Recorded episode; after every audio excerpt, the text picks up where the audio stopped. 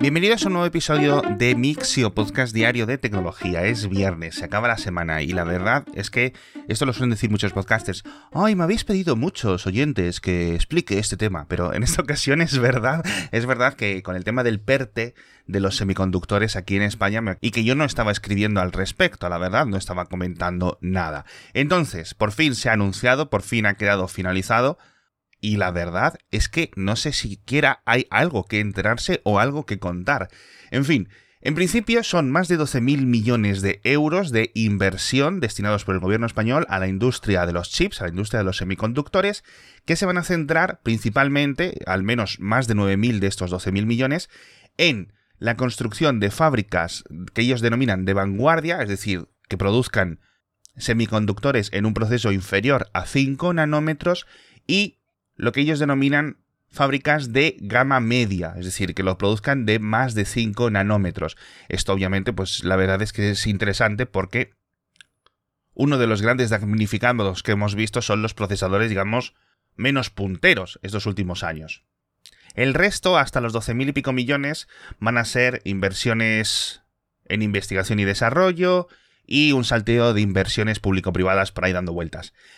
Es que el problema es que no hay nada concreto, no es en plan, oye, pues mira, se va a construir una fábrica en colaboración con tal empresa o con tal consorcio en tal ciudad y va a estar abierta en 2026. Es que no hay nada realmente, no es un plan comparable, por ejemplo, al que anunció Intel en colaboración de otros países en Europa hace unos meses, que sí lo comentamos, que era una inversión de 33 y pico millones.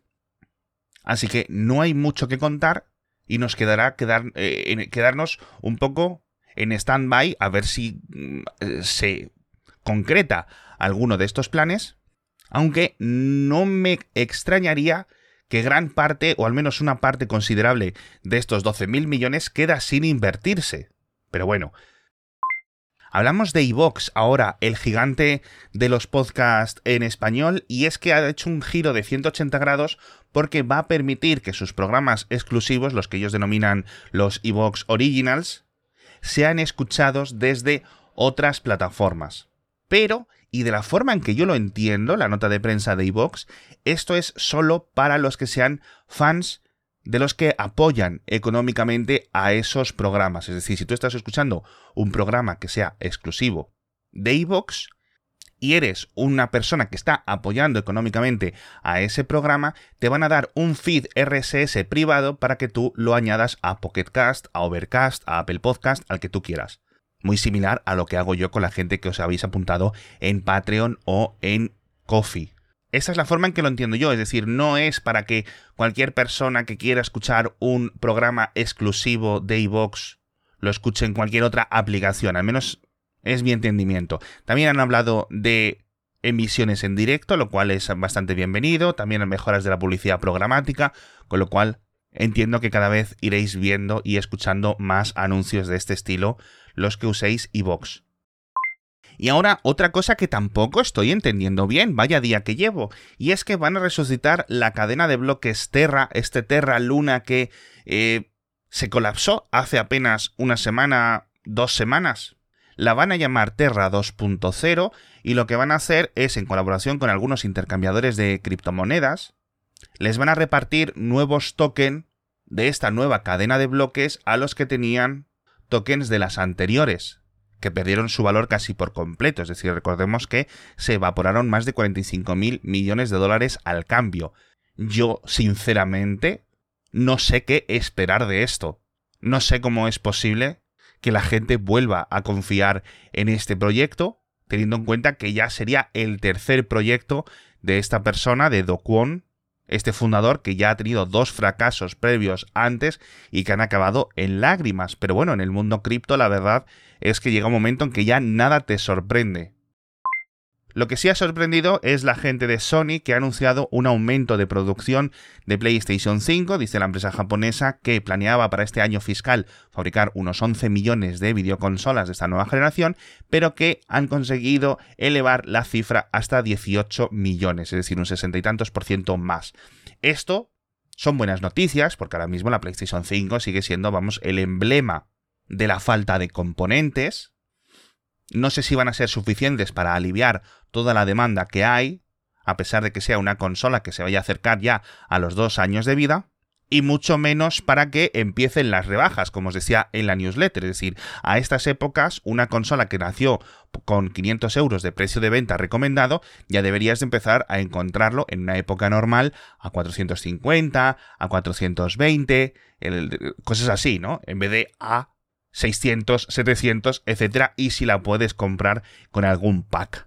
Pero bueno, otra cosa sorprendente de la gente de Sony que comentó en estos resultados es que se están forrando a vender juegos para ordenador y dicen que van a aumentar toda esta inversión que están haciendo los diversos estudios que tiene Sony en propiedad y aparte de lanzar juegos para PlayStation 5, como están haciendo principalmente ahora, o PlayStation 5 y PlayStation 4, van a ir aumentando la cuota de títulos que también llegan a PC. Es decir, que no van a ser siempre exclusivos de PlayStation 5. No han dicho si van a salir a la par, no han dicho si van a salir a la misma fecha. Es decir, es posible que salgan meses o incluso años después.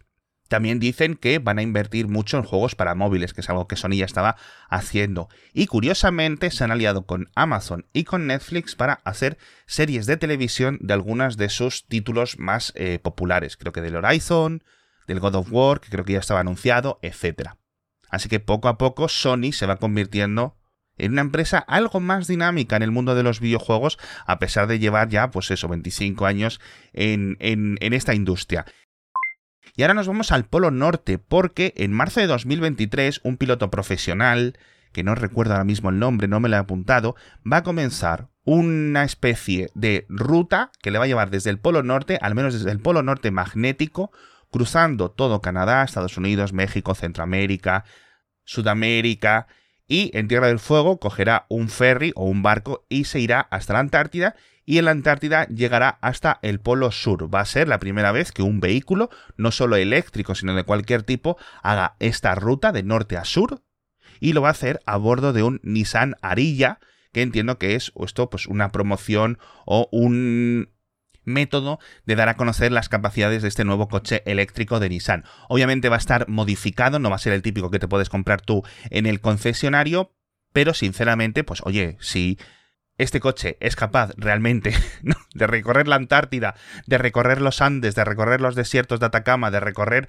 Canadá, de recorrer no sé qué, pues oye, es muy buena publicidad, sinceramente, ¿no? Es en plan, ¿qué haces tú con un coche eléctrico que te quejes de que no llegas a, cualquier parte? Así que bueno, en marzo de 2023 va a empezar esta ruta eh, desde el Polo Norte, ya digo, cruzando toda América del Norte hasta el sur y luego hasta el Polo Sur. Vamos a ver porque seguramente sea algo bastante interesante y lo podamos seguir etapa a etapa en alguna web o en algún canal de vídeo. Por cierto, hablando de coches, en este caso de coches autónomos, California le ha retirado la licencia de coches autónomos a Pony, a Pony.ai, una empresa china o china barra estadounidense, aunque tiene muchísima financiación de Toyota, que curiosamente también le habían quitado la licencia hace unos meses para circular sin conductor y ahora lo que le quita a California es la licencia para conducir con conductores de seguridad. Simplemente estaban en pruebas desde hace varios meses, no estaban haciendo, digamos, un servicio profesional de robotaxi o como lo queráis decir, lo que sí lo están haciendo es en China, porque PonyEye es una de las empresas que más avanzados llevan estas funciones, digamos, de nivel 4 y tanto en Pekín como en Nansha, que está en Guangzhou, al sur de China, están ofreciendo viajeros, están ofreciendo servicios de taxi. De estos que tú pides con una aplicación, te montas en el coche y te lleva. Así que es muy curiosa esta retirada de licencia. Supongo que poco a poco la recuperarán. Y seguimos en América y hablando de una tecnología que utilizan mucho los coches autónomos, y es que unos arqueólogos alemanes, equipados con unos sensores LIDAR bastante potentes, han vuelto a encontrar antiguas ciudades enterradas en el continente americano, en concreto en el norte de Bolivia, al principio en las primeras partes de la cuenca del Amazonas, en concreto en la zona de Trinidad o de Santa Trinidad. Los que conozcáis Bolivia más o menos sabréis por dónde estoy hablando. Y han encontrado 24 asentamientos ocultos bajo sedimentos, bajo la selva, bajo la vegetación, etc. Y eran ciudades, en principio pobladas entre los siglos V y XIV, y bastante grandes, y se pueden ver en estas imágenes de LIDAR, se pueden ver las antiguas calles, los antiguos acueductos, los antiguos templos, etc. Una cosa bastante mítica y bastante interesante. Recordaréis que hubo un avance similar hace unos meses, que lo comentamos en el podcast también, en Mesoamérica, con diversas culturas a lo largo de varios siglos encontraron diferentes templos, también perdidos en el tiempo. Ayer por la noche me tiré un montón de rato buscando las zonas de los templos en Google Maps, pero entre que no tiene suficiente resolución y que obviamente pues están ocultos, ocultos, ocultos, de verdad os dejo un enlace en las notas del episodio, pero es que no se ve nada, así que fantástico que lo hayan encontrado con estos LIDAR. Hablamos de Estados Unidos también, que quiere duplicar el tamaño de su ejército digital. Dice que están buscando entre soldados de la Marina, soldados del ejército, etcétera, gente que sepa programar, gente que tenga pues, aptitudes eh, eh, buenas para la ciberdefensa, etcétera, porque dicen que les falta muchísimo talento y poco a poco se va convirtiendo, pues ya sabéis, en una rama cada vez más importante de los ejércitos de hoy en día. Y por último, os dejo un enlace en las notas del episodio de una excelente comparativa de las cámaras de los mejores móviles a día de hoy. La comparativa está centrada en fotografía con la cámara trasera, con la cámara principal, no hablan de vídeo, no hablan de selfies, etc.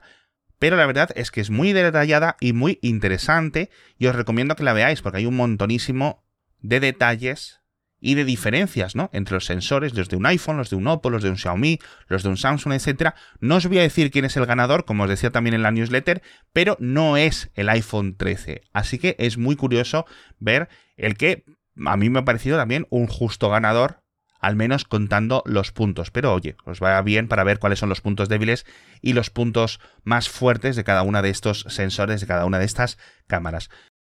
Muchísimas gracias a todos por estar conmigo una semana más y nos vemos el martes, no el lunes. El lunes no estaré, este fin de semana voy a estar en una concentración de coches eléctricos, así que no me va a dar tiempo a grabar para el lunes, pero el martes nos vemos. Muchísimas gracias a todos por estar conmigo esta semana. Nos vemos en unos días. Hasta pronto.